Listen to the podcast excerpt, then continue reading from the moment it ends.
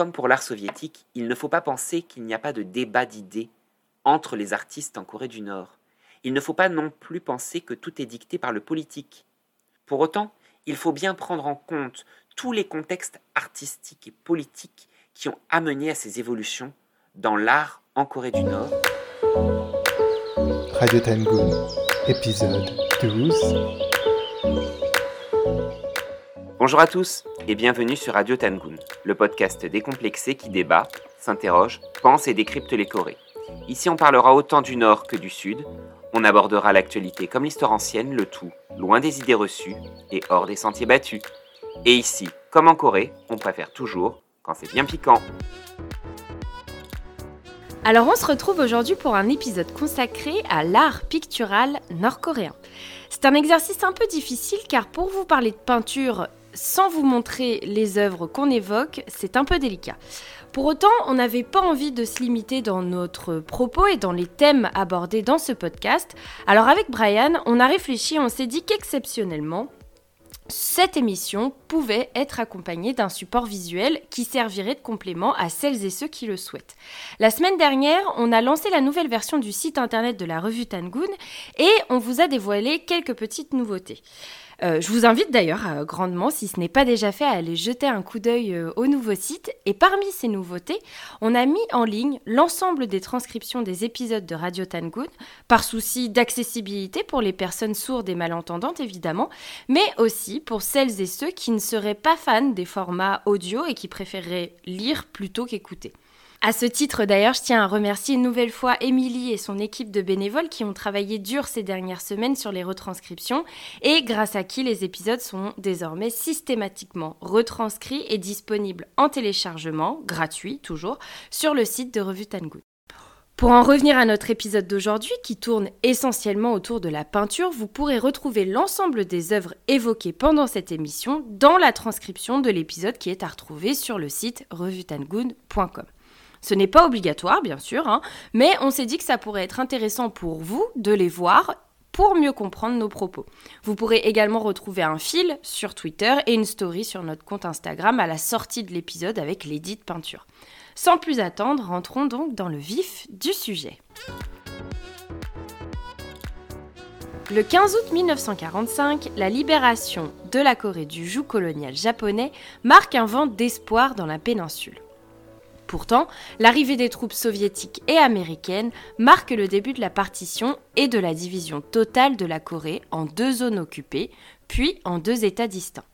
La libération de la Corée, la fin de la colonisation japonaise, mais aussi la fin antérieure de la monarchie coréenne de la dynastie des Yi, pousse les intellectuels coréens dès le début des années 1940 à une réflexion sur la création d'une nouvelle Corée, une Corée moderne, à l'image du Japon. La libération de 1945 laisse une courte place pour une effervescence intellectuelle, littéraire et artistique intense sur le devenir de la Corée bien qu'occupée au nord par les soviétiques et au sud par les américains. Cette effervescence quant à l'idée d'édifier une nouvelle Corée est particulièrement motivée chez les intellectuels de gauche. Les intellectuels conservateurs, souvent proches des autorités japonaises pendant la période coloniale, suivent une ligne nationaliste dur et les échanges sont souvent houleux avec les écrivains et les artistes de gauche. La fondation de la République populaire et démocratique de Corée, au nord, le 9 septembre 1948, avec Pyongyang pour capitale, fait tristement naître pour beaucoup, et par la division, le projet d'une nouvelle Corée indépendante et éprise du modèle communiste tel qu'il était présent en Union soviétique à cette époque. Avec la fondation de la Corée du Nord arrive un discours sur l'édification d'une Corée se voulant entièrement nouvelle. Tous les domaines sont touchés politique, économie, structure sociale, urbanisme, architecture, littérature, et toutes les formes d'expression artistique. Si la culture contemporaine de la Corée du Nord est très largement méconnue et caricaturée, son histoire et son développement l'est encore plus.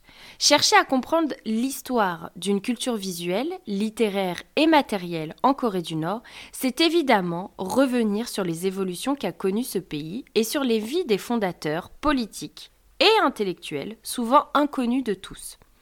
Cet épisode cherche donc à mettre en lumière les parcours d'individus, d'intellectuels, d'artistes et de penseurs qui ont contribué à la fondation de la Corée du Nord, à l'ombre des figures tutélaires des dirigeants politiques. La fondation de la nouvelle République populaire et démocratique en 1948, puis la construction du pays après la guerre de Corée en 1953 sont des événements marquants dans l'édification et autant d'évolutions culturelles dans cette nouvelle Corée. Ici, notre problématique est simple, mais ne s'avère pas pour autant moins périlleuse dans son analyse. Comment s'est développée une culture visuelle et symbolique en Corée du Nord? Comment l'édification d'une nouvelle Corée a été pensée et réalisée à travers, pour ce qui nous intéresse aujourd'hui, la peinture?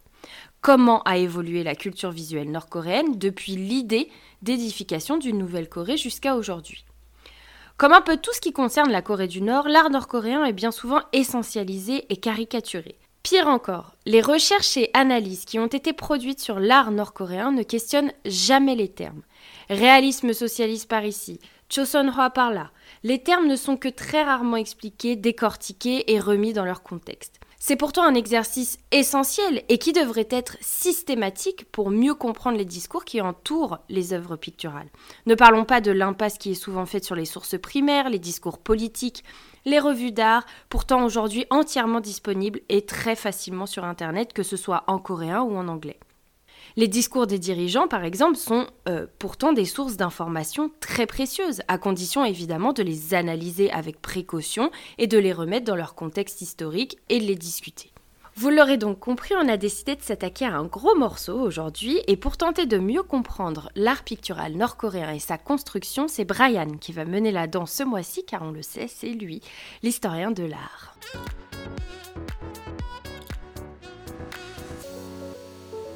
Avant même la reddition du Japon impérial le 2 septembre 1945, les troupes soviétiques du général Ivan Kristiakov, en appui à la guérilla de résistance coréenne, entrent en Corée par la Sibérie.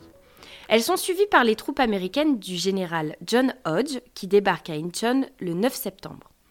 S'ensuit la partition de la péninsule en deux zones d'occupation, soviétique au nord du 38e parallèle et américaine au sud. Avant même la libération et la partition, le milieu artistique coréen réfléchissait déjà au futur de la Corée et aux réformes dans les domaines artistiques et littéraires pour la création d'une nouvelle nation. La libération de la Corée, le 15 août 1945, renforça leurs espoirs. Nous verrons que beaucoup d'artistes, parmi les plus engagés dans cette réflexion autour de l'avenir de la Corée et sur la modernisation des arts, ont pris plus tard position pour le Nord. Alors que la République de Corée, au sud, fut proclamé le 15 août 1948, beaucoup d'artistes sont partis pour Pyongyang au moment de la fondation de la République populaire et démocratique de Corée le 9 septembre 1948, après le vote par l'Assemblée populaire suprême.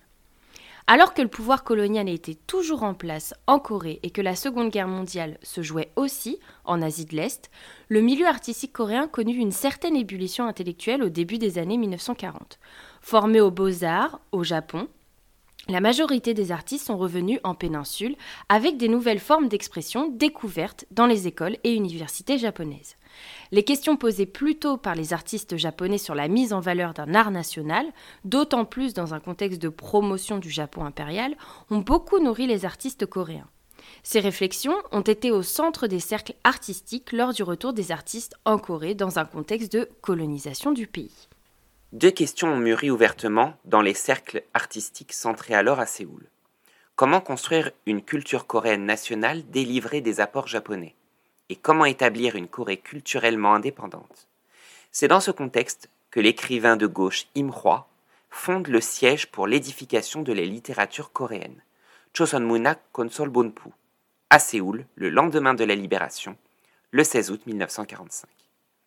Dans un esprit d'élargir ses réflexions aux autres domaines artistiques et à dépasser le cadre littéraire, Imroi, accompagné d'autres artistes, fonde le 18 août le collectif central pour l'édification de la culture coréenne, plus connu sous son diminutif Munyop.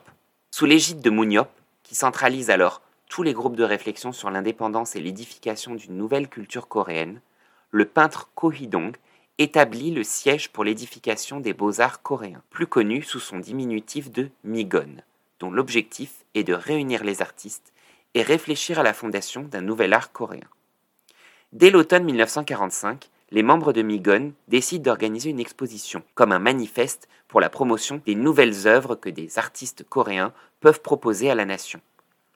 Le 20 octobre, à l'occasion de la célébration de la libération, Migon organise à Séoul une exposition rassemblant plus d'une centaine d'œuvres de 97 artistes différents. L'exposition, qui se veut un manifeste tout aussi artistique que politique, arbore le slogan suivant Les pouvoirs au peuple. Cependant, si l'exposition avait été bien réfléchie en amont par le groupe artistique, beaucoup de membres se sont opposés au slogan, mais n'ont pas pu empêcher sa proclamation dans l'exposition. Ces artistes, et notamment Ko Hee-dong, ont été de plus en plus réticents vis-à-vis de l'aile gauche de Migon. Les divergences entre Ko Hee-dong et Im Hwa amenèrent à la rupture. En novembre 1945, Ko Hee-dong quitte Migon pour fonder l'Association des artistes coréens, plus connue sous son diminutif MIOP. Ko Hee-dong a été très clair sur les orientations de l'association. Promouvoir une nouvelle nation à travers des arts et une culture indépendante, et promouvoir des arts en dehors du domaine politique. Le 16 janvier 1946, la Commission conjointe américano-soviétique se réunit alors au palais de Toksu pour réfléchir au statut de la Corée post-libération. Mais cette présence accrue des Américains et des Soviétiques dans les décisions sur le futur de la péninsule ne plaît pas aux indépendantistes et aux nationalistes, parmi lesquels de nombreux artistes. En réaction à la commission conjointe américano-soviétique, des hommes politiques de la droite coréenne et des citoyens proches des mouvements nationalistes fondent le Conseil politique d'urgence, plus tard connu sous le nom de Conseil national d'urgence. Ko dong fait partie des membres du Conseil, et de cette façon rompt avec la neutralité politique voulue par lui-même pour MIOP. Les membres de l'aile gauche de MIOP, plutôt majoritaires d'ailleurs, quittent l'association d'artistes. Le 10 novembre 1946, les artistes de gauche fondèrent l'Alliance des artistes coréens, plus connue sous son diminutif Midong. Parmi les membres de Midong se trouvent les deux plus grandes figures de l'impressionnisme coréen, Kim Chu-gyang et Oh Chi-ho, qui, bien que très proches et profondément amis, connaissent des destinées très différentes. Ils se rencontrent au Japon lors de leurs études à l'école des beaux-arts de Tokyo, alors que Chi-ho intègre le département de peinture à l'huile Kim Chu-gyang est l'un des très rares Coréens à intégrer le département d'enseignement des arts de l'école. À leur retour à Séoul, ils fondent en 1928 un cercle d'artistes impressionnistes coréens appelé le groupe des Vertes Campagnes, Nokyanghae. Le groupe perdure jusqu'à leur intégration dans les cercles artistiques plus larges après la libération. Ochiho est connu pour sa palette pastel avec laquelle il immortalise avec une grande douceur les paysages portuaires du nord de l'Europe qu'il visite, Rotterdam et Hambourg notamment, et les campagnes coréennes qu'il traverse. Ochiro a su utiliser les techniques de l'impressionnisme européen pour représenter les campagnes coréennes avec un travail important sur le traitement de la lumière et des ombres, comme cela est visible dans Sa maison côté sud, Namhyangchip, qui date de 1939. Avec les années, et durant son voyage en Europe du Nord, son travail sur la lumière s'estompe au profit d'un traitement sur les surfaces et sur la texture, comme Le ciel et l'eau du port de 1974. Il représente les bâtiments du port et les navires comme une ligne et des figures isolées, séparant et ponctuant la composition, largement dominée par une surface où mer et ciel se confondent au profit des coups de pinceau de l'artiste. Ochiro est un artiste aujourd'hui très reconnu en Corée du Sud, et pour cause, sa route a été bien différente de celle de son camarade et ami Kim Chu-gyang. Bien que membre de Midong, Ochiro reste à Séoul, alors que Kim Chu-gyang, lui, part pour Pyongyang. Kim Chu-gyang connaît un début de carrière déjà prometteur. Il réalise en 1927 un paysage intitulé Paysage avec le mont Pukak en arrière-plan. Le tableau est très rapidement remarqué pour sa modernité, son traitement des couleurs et sa composition dans la façon qu'il dépeint le centre-ville du Séoul colonial et notamment l'hôtel de ville. L'œuvre est sélectionnée pour être exposée en 1929 lors de la huitième exposition des beaux-arts de Corée. Elle y fait une grande impression, si bien qu'elle est achetée par l'ancienne famille royale pour y être exposée au palais de Chongdok. Oublié dans le palais après la libération, le tableau n'est transféré dans les collections du Musée national d'art contemporain qu'en 1980. En 1938, il publie avec son camarade Ochiro un catalogue de peintures de paysages réalisé par les deux peintres et connu pour être le premier catalogue imprimé en couleur en Corée. Les faveurs des autorités japonaises et de l'ancienne famille royale ne changent rien à ses convictions politiques et artistiques. Après la libération, il est membre de l'aile gauche de tous les cercles artistiques successifs. En 1946, il met par écrit sa pensée dans un artiste manifeste où il présente sa vision pour l'avenir de l'art et de la culture en Corée. Il avance l'idée que l'art coréen doit outrepasser les vestiges de la société féodale de la période royale des Yi du Choson et de la domination coloniale japonaise. De plus, il critique fortement toute attitude nationaliste extrémiste qui rejetterait les apports culturels venus de pays étrangers de toutes sortes. Dans cet article, il présente également une critique virulente contre le social-darwinisme à l'œuvre en Asie de l'Est. Ainsi, il rejette l'idée que d'autres nations aient de plus grands pouvoirs ou une culture supérieure en comparaison avec d'autres pays.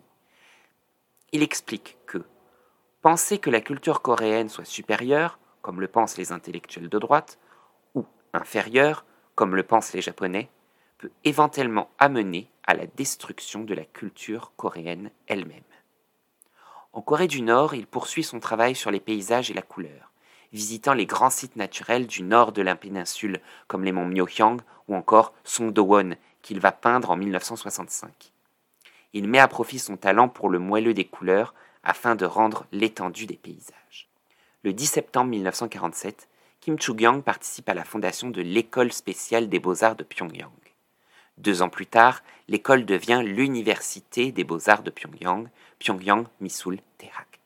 Kim Chu-gyang en est nommé le président. Il est l'une des figures majeures du domaine artistique en Corée du Nord et participe activement à la fondation du nouvel État dans l'élaboration d'une culture visuelle. La preuve en est qu'il est à l'origine du drapeau de la République populaire et démocratique de Corée, ainsi que des différentes versions de l'emblème national. À travers ces deux symboles de la République populaire et démocratique, il montre surtout son refus de tout legs issu de la culture ancienne chinoise ou coréenne, comme les hexagrammes présents sur le drapeau qui deviendra celui de la Corée du Sud. Les associations artistiques de gauche connaissent les débuts de la répression à leur égard avec l'arrivée au pouvoir de Lee Seung-man pendant l'été 1948. En décembre de la même année, la Ligue d'information et protection citoyenne est fondée pour devenir le bras armé d'une politique anticommuniste. Les associations artistiques de gauche sont alors déclarées totalement illégales. L'artiste Ikwede, très influencé par l'impressionnisme et portraitiste de renom dans les milieux artistiques de Séoul, exprime publiquement ses frustrations vis-à-vis de la scène artistique séoulite après la libération. Dans un texte poignant intitulé Un monde de l'art dénué de passion, Kokaltuen Changyoli Misulke, il dénonce l'individualisme de trop nombreux artistes et leur incapacité à former un collectif solide pour ériger une nouvelle forme d'art en Corée. En septembre 1949, il est fait prisonnier comme de nombreux artistes de gauche et détenu à Busan dans un camp des Nations Unies pour prisonniers politiques. À la fin de la guerre en 1953, il est libéré et décide alors de partir pour Pyongyang. En 1957, il est choisi pour représenter la Corée du Nord à la sixième exposition internationale de la jeunesse à Moscou. Il y présente une peinture d'histoire qui fera date dans la peinture nord-coréenne, intitulée Mouvement du 1er mars. L'œuvre représente le massacre par l'armée coloniale japonaise lors du soulèvement du 1er mars 1919 pour demander l'indépendance de la Corée. Dans cette composition très dynamique, Ikwede renoue avec le mouvement des corps qu'il avait mis en valeur dans sa série de peintures illustrant l'annonce de la libération et qu'il avait peint en 1948.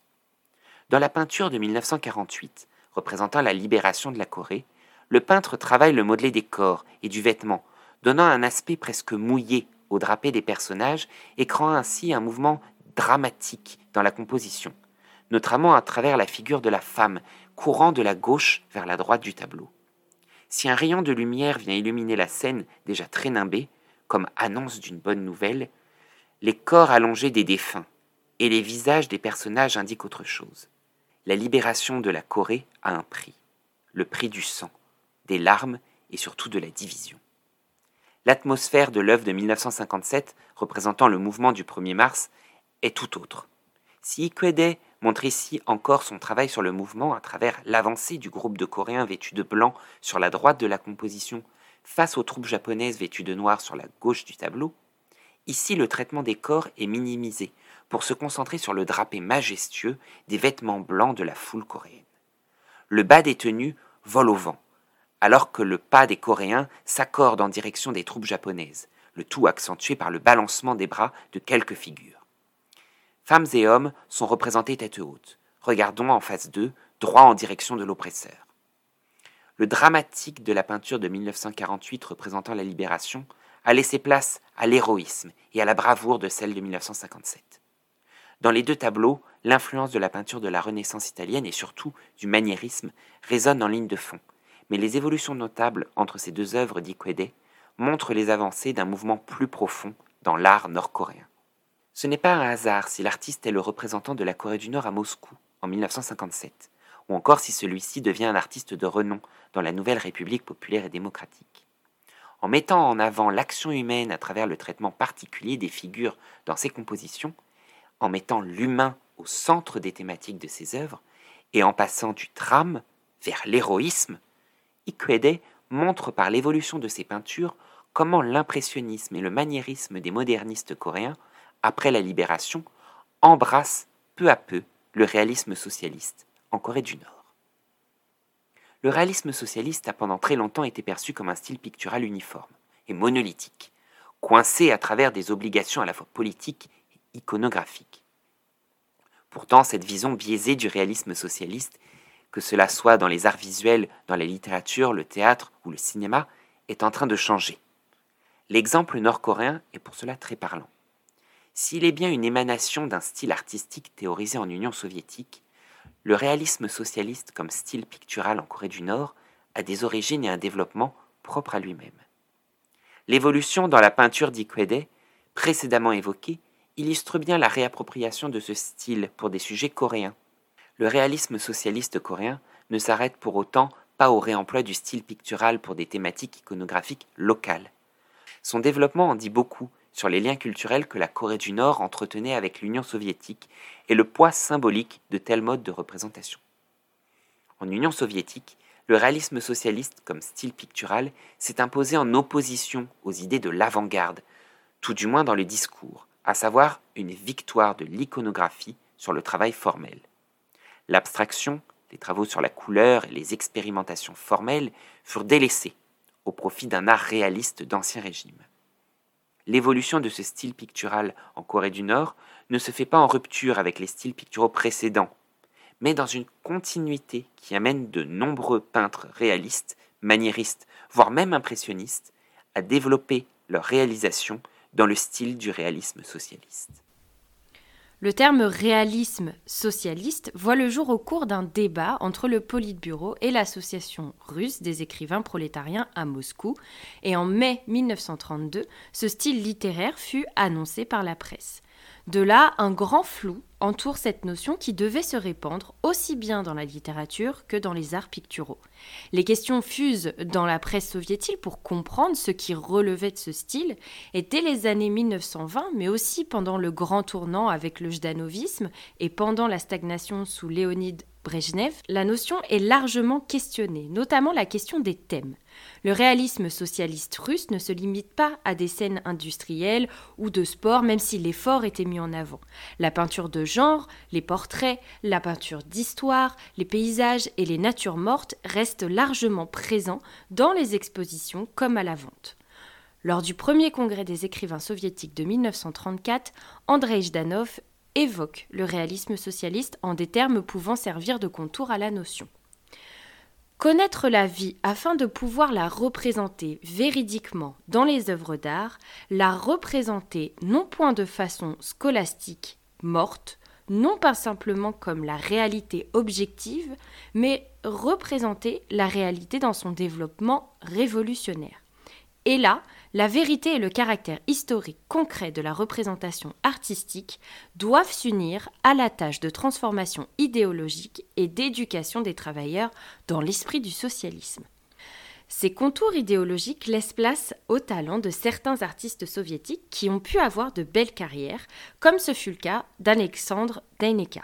Sur le plan formel, le réalisme socialiste exclut toute forme d'abstraction et condamne partiellement l'expressionnisme. Il en résulte donc un accord entre une volonté de s'approcher le plus possible du réel avec une touche romantique, un objectif souvent traité par la joie et les couleurs vives, et une représentation de l'action humaine et du collectif comme sujet central, le mouvement par le travail sur les figures et les lignes par exemple.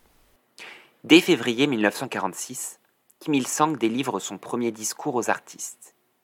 Si la notion de réalisme socialiste, Sashil Sashiljuyi, n'est pas évoquée, ses propos sont directement inspirés de ceux de Lénine sur le développement d'un nouvel art. Le 24 mai de la même année, il exprime la ligne que devaient adopter les artistes lors d'un discours intitulé Les hommes de la culture doivent être des combattants sur le front culturel.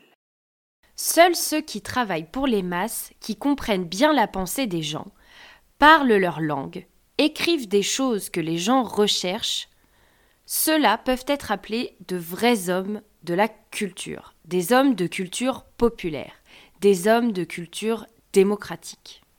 Dans son discours, le positionnement qu'il demande aux artistes est clair. Être membre de la Révolution.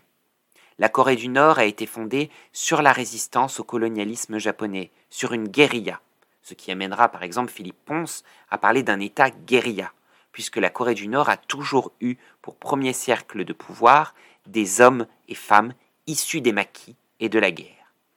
Les artistes aussi doivent donc adopter la rhétorique résistante et révolutionnaire pilier du fondement de l'État et donc d'un nouvel art national. Dans le même temps, Kim Il-sung ajoute, dans la même veine que Lénine, que L'artiste a la tâche de développer notre culture nationale et d'éduquer tout notre peuple avec l'amour de leur pays et avec un esprit démocratique fort. Ainsi, pour Kim Il-sung, l'artiste doit être un combattant pour la démocratie, mais aussi développer des modèles pour permettre l'amour du pays. Cette attention apportée au sentiment national revient dans son discours du 30 juin 1951, intitulé À propos de quelques questions sur la littérature et nos arts, qu'il prononce devant les écrivains et les artistes. Kim Il-sung y explique que l'artiste doit donner des exemples dans tous les aspects de la vie et créer un art pour les ouvriers, les paysans, les employés de bureau et les étudiants grâce à l'utilisation d'un langage visuel que les masses pourraient comprendre. Le développement du réalisme socialiste dans la Corée du Nord s'appuie sur les fondements idéologiques, théoriques et artistiques soviétiques. L'introduction de ce style pictural en Corée est rendue d'autant plus facile qu'il prolonge le travail des artistes coréens qui ont étudié la peinture académique sur chevalet au Japon pendant la période coloniale. Enfin, sur le plan symbolique, l'importation de ce style pictural relève d'un tournant dans l'histoire de l'art coréen. Si pendant des siècles, la Chine fut le référent culturel majeur avant la fin de la dynastie impériale des Qing Manchu, puis le Japon pendant la période coloniale, les Coréens montrent leur désir de changement dans le référent culturel étranger en choisissant au nord l'Union soviétique. Ce choix a fait aussi écho à l'histoire coréenne précoloniale. Au moment où, voyant que les ministres du palais restaient fermement pro-chinois, et que certaines figures des élites coréennes avaient déjà choisi de collaborer pleinement avec le futur colonisateur japonais, certains membres de la cour royale du Choson, et notamment la reine Min, dernière souveraine de Corée, avaient choisi un rapprochement avec la Russie tsariste pour éviter la colonisation, en vain. Cet écho historique ancre la Corée du Nord dans un parallèle culturel dans lequel elle souhaite s'inscrire. Reprendre les codes picturaux s'inspirer de la culture soviétique de l'époque, c'est faire tout le chemin, remplacer une monarchie impuissante, la colonisation japonaise pour la Corée et la guerre russo-japonaise perdue pour la Russie, par une révolution victorieuse, victoire sur le nazisme et victoire sur le Japon, et sur les États-Unis plus tard, selon le discours nord-coréen. Il ne reste plus qu'à cet ancrage de laisser les circulations d'artistes et des œuvres jouer en faveur du développement du réalisme socialiste en Corée du Nord. Le réalisme socialiste devient un style pictural dominant en Corée du Nord dès la fin des années 40 et durant toutes les années 1950. Encore aujourd'hui, il reste le style dominant dans la production picturale nord-coréenne, mais celui-ci a connu de très nombreuses évolutions. Le grand développement du réalisme socialiste nord-coréen est appuyé par des artistes aujourd'hui les plus mis en avant dans les collections muséales nord-coréennes et notamment au sein du musée des beaux-arts de Pyongyang sur la place Kim Il-sung. Parmi ces grands artistes du réalisme socialiste, Chang Wang-chol est certainement l'un des pionniers et l'un des meilleurs représentants du développement de ce style en Corée du Nord. À la différence de beaucoup d'artistes qui gagnent le Nord pour des raisons politiques et artistiques liées au bouillonnement culturel post-libération, Chang Wang-chol est originaire de Pyongyang, où il naît en 1916. Entre 1937 et 1942, il part à l'école des beaux-arts de Tokyo, d'où il sort diplômé en peinture occidentale. Dès l'année suivante, il retourne dans sa ville d'origine, et jusqu'à la libération, il enseigne dans le département des beaux-arts de l'école de commerce public de Pyongyang. Une fois la libération proclamée et la partition de la péninsule, Chang Wang-chol reste à Pyongyang, où il est nommé enseignant à l'Université des beaux-arts de la nouvelle capitale. En 1949, il est élu président de l'Alliance des artistes de Corée du Nord, qui deviendra l'Alliance des artistes de Corée. Il occupe cette fonction jusqu'à sa mort en 1983.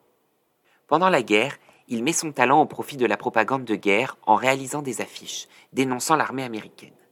Pour cela, il reprend les codes formels de l'affiche soviétique, principalement celle du très célèbre peintre d'affiches Viktor Ivanov. C'est notamment dans la gestuelle des figures et dans la composition qu'il reprend des éléments visuels soviétiques, comme en témoigne son affiche de 1952, portant le message La Corée, c'est la Corée du peuple. Impérialiste américain en Corée, faites marche arrière. Chosunun, Chosoninmin et Koshida, Minjenun, Chosone, Muroragora. Sur cette affiche, un soldat nord-coréen est représenté, drapeau à la main, pointant du doigt vers le bas, un soldat américain moqué, rétréci, grimé, avec un costume mêlant référence impériale japonaise et uniforme SS. Cette affiche est directement inspirée de celle de Victor Ivanov, datant de 1946, où une femme tenant un journal pointe un soldat américain accompagné du message Criminel, arrêtez-vous. Sa renommée arrive à son sommet lorsqu'il réalise le premier portrait majeur de Kim Il-sung dans le style du réalisme socialiste. Dans une peinture intitulée Les flambeaux de la bataille de Punchonpo, datant de 1955 et qu'il revisite en 1960. Cette peinture à l'huile représente un célèbre épisode de la résistance coréenne face à la colonisation japonaise, la bataille de Pochon. Cette bataille a eu lieu le 4 juin 1937 au cours de laquelle la guérilla prétendument menée par Kim Il-sung mène une campagne victorieuse contre les autorités coloniales japonaises. Cet épisode est aujourd'hui un grand marqueur dans l'histoire de la résistance coréenne. Enseigné dans les écoles, et c'est un thème iconographique largement exploité, comme par Chong Wang-chol en peinture, mais aussi dans la stature monumentale, à travers notamment le monument de Samjiyon. L'œuvre de Chong Wang-chol est le résultat d'un long travail iconographique et formel qu'il mène dès 1948 et qui l'amène à exécuter différentes versions de ce thème pictural. En effet, l'artiste explique dans un article publié en 1960 dans le sixième numéro de la revue nord-coréenne de référence intitulée Beaux-Arts de Corée, Chosun Misul, les changements qu'il apporte à la composition et surtout la place importante qu'il accorde à la figure de Kim Il-sung. Il illustre son texte en présentant plusieurs versions de croquis préparatoires datant respectivement de 1948, de 1950 et de 1955 où la figure de Kim Il-sung est grandissante. Ces différents tableaux, dont celui de 1960, est aujourd'hui en bonne place dans les collections des musées des beaux-arts, notamment le musée des beaux-arts de Corée à Pyongyang. Et ils reprennent une composition de mise en avant des figures politiques selon les codes de représentation soviétiques. La place de Kim Il-sung dans l'œuvre et sa gestuelle pour haranguer la foule sont des éléments inspirés de la célèbre peinture du discours de Lénine devant la gare de Finlande, datant 1947, et œuvre du peintre géorgien Irakli Toidze. L'évolution des croquis et des peintures représentant les flambeaux de la bataille de Pochon montre comment Chang Wang-chol perfectionne ses œuvres pour se rapprocher du goût du réalisme socialiste, pour le mouvement et pour le dynamisme. Si le tableau de 1955 montre une foule statique proche des représentations académiques de la peinture d'histoire, celui de 1960 reprend les éléments picturaux de la peinture de Héraclite Odze, où la foule présentent un certain mouvement et les corps traduisent la joie, la ferveur du moment. De plus, les visages de la foule sont illuminés par une lumière émanant du sol, presque des pieds des leaders. Sur les plans purement iconographiques, il semble que Chong Wang-chol se soit inspiré des dires de Kim Il-sung lui-même à propos de la bataille, pour revoir la composition de la peinture de 1960 et accorder une place répondante entre le brasier, représenté sur la gauche du tableau, et la figure du leader haranguant la foule sur la droite. En effet, dans ses mémoires intitulées À travers le siècle, Segiwa Toburo, Kim Il-sung évoque la bataille de Pochon en ces termes. La bataille de Pochon a montré que le Japon impérialiste pouvait être brisé et brûlé comme des ordures. Les flammes de Pochonbo, dans le noir du ciel, annonçaient l'aube de la libération de la Corée, qui avait été faite prisonnière de l'obscurité.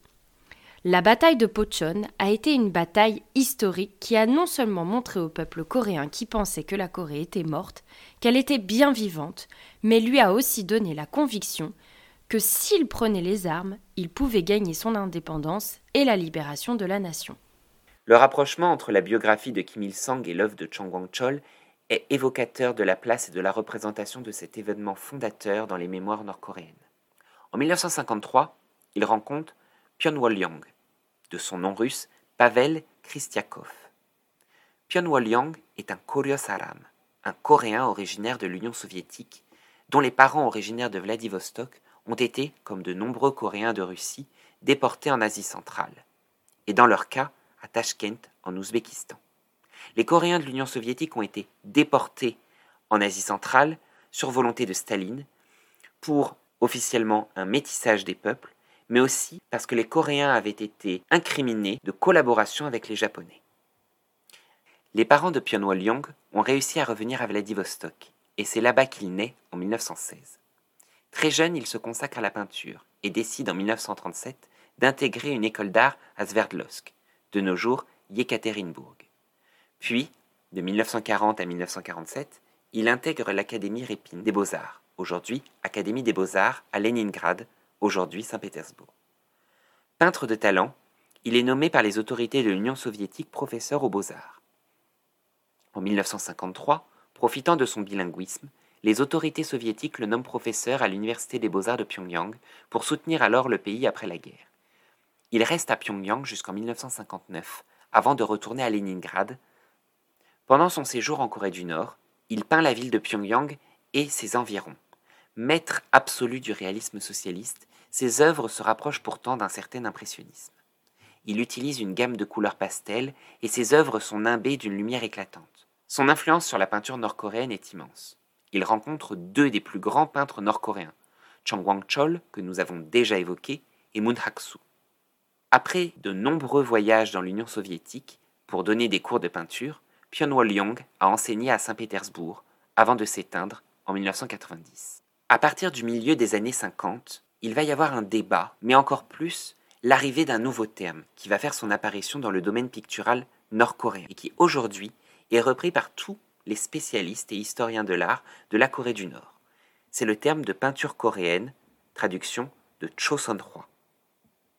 Ce terme, nous le devons à Isokro, qui est originaire de la banlieue de Séoul et qui est un ami très proche de Ikwede, avec qui il partait en voyage et peignait les alentours de la capitale de l'actuelle Corée du Sud. Proche des milieux de gauche, Isokro part pour le nord lors de la deuxième bataille de Séoul le 28 septembre 1950. À son arrivée à Pyongyang, il rejoint l'Alliance des artistes de Corée, Choson Misulga Tongmeng, et devient professeur à l'Université des beaux-arts de Pyongyang. En 1957, il accompagne le dramaturge et metteur en scène Song Yang au Nord-Vietnam, à Hanoï. Ce voyage est extrêmement révélateur pour lui, car à son arrivée à Hanoï, il découvre le milieu artistique nord-vietnamien les artistes nord-vietnamiens qui, à cette époque, veulent rompre avec l'académisme français issu de la colonisation. Il y trouve une nouvelle forme d'art national en développement dans le réalisme socialiste.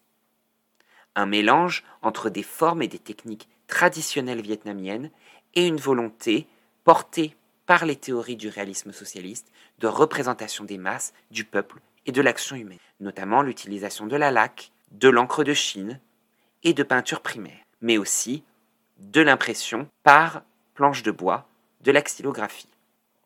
À son retour, il dessine la couverture de la pièce de théâtre de Song Yang et intitule son œuvre Walna Milki, note quotidienne du Vietnam.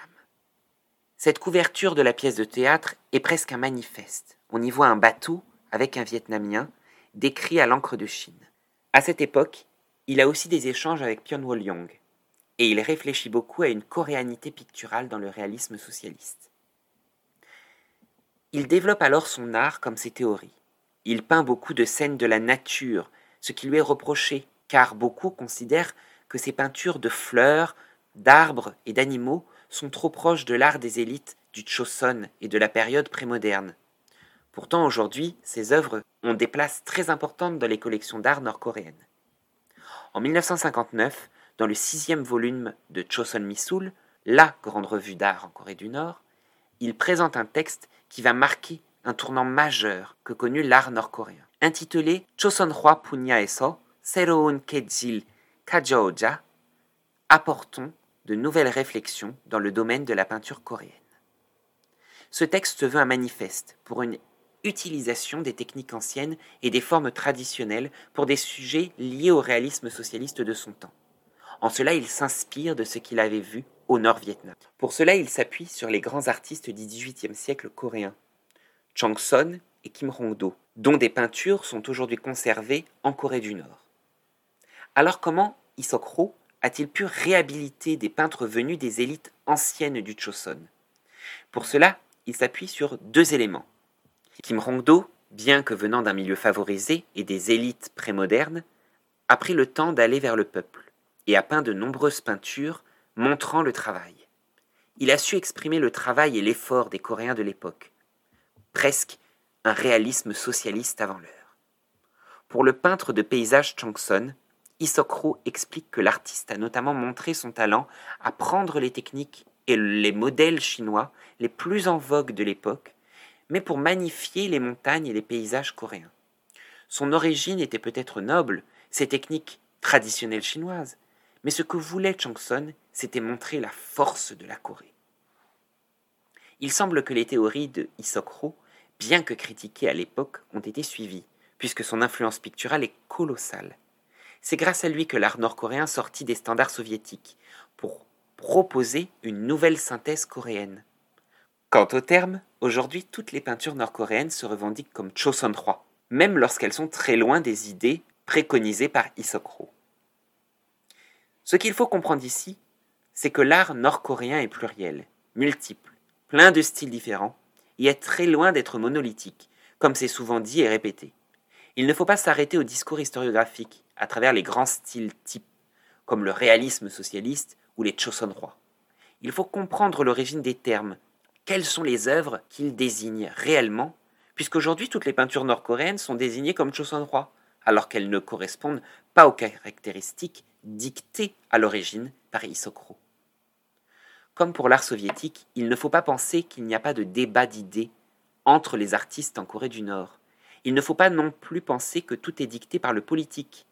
Pour autant, il faut bien prendre en compte tous les contextes artistiques et politiques qui ont amené à ces évolutions dans l'art en Corée du Nord et ne pas délaisser aussi bien la parole des artistes, qui est publiée dans des revues d'art et notamment dans Chosun Misul, mais aussi les discours des leaders dans le domaine artistique. On peut dire que le domaine artistique nord-coréen en cela reflète d'autres domaines en Corée du Nord, comme l'urbanisme, comme l'économie ou la littérature, où il y a des formes de négociation, des évolutions qui sont nombreuses, des apports venus de l'étranger avec des adaptations locales, des questions posées sur ce que doit être le futur de la Corée. Donc dans l'art, comme dans tous les domaines, il faut arrêter de penser à un domaine monolithique, figé, qui ne bouge pas et n'évoluera pas à l'avenir.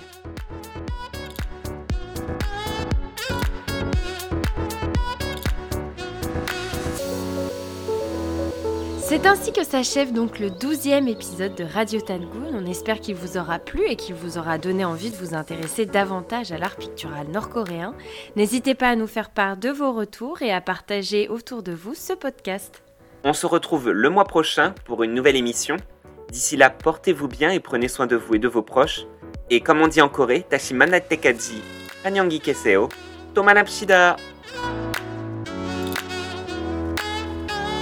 Si vous avez aimé cet épisode, soutenez-nous en vous abonnant à notre chaîne, en aimant ou en partageant ce podcast. On vous remercie.